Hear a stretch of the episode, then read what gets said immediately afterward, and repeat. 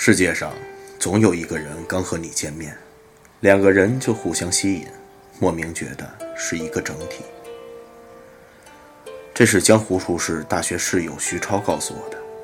至于什么原因呢？也许是概率的问题，也许是上帝的问题。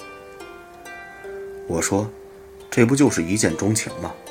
好多人就这样变成了夫妻，好多人就这样变成了基友。徐超神秘地说：“不是的。据徐超介绍，他家祖辈在明朝出过相学大师，但没什么秘籍保存，只世代流传了些边角料。他不懂星座血型，但是他说，通过人的长相和姓名，基本就可以判断他的一生。比如，人的相貌会决定你从小到大周边人对你是什么态度。”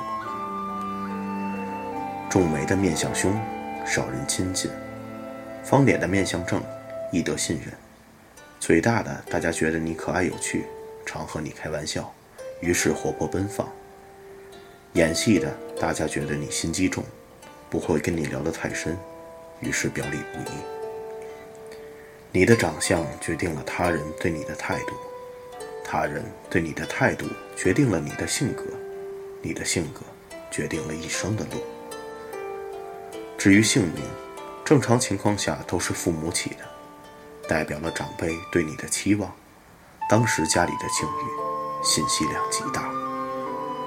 家庭环境对人的性格一样有影响，两者都是一个道理，性格即命运。你找什么样的工作，你和什么样的人结婚，在你长相和名字确定的时候就已经不可更改了。那成年之后的整容。改名还有用吗？你们说呢？徐超说：“世界上总有一个人刚和你见面，两个人就互相吸引，莫名觉得是一个整体，这就是你的反向人。为什么叫反向人呢？你们的运气是共同的整体，两人相加是一百，那么你占五十，他占五十。如果你占九十，那么……”他就只剩下十了。当然，如果他占一百，那么你就快死亡了。你加薪的那一天，说明世界上另有一个人可能刚掉了钱包；在你绝症突然痊愈时，说明世上另有一个人可能刚刚高速失事，死于非命。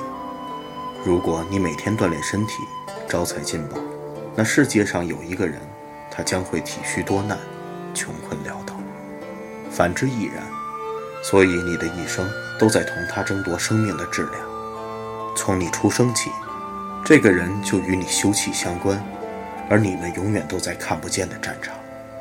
所以，要是永远碰不到也好，要是碰到，是个同性也好，大不了各自竞争，就怕碰到了还是异性，可怕死了。赶紧吃个夜宵，睡个好觉。不求及格，好歹能过五十。